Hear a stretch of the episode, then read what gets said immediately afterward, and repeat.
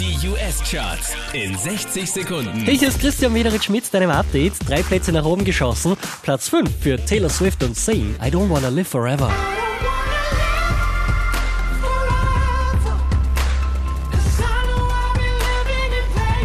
Von der 6 rauf auf die 4 geht's für Machine Gun Kelly.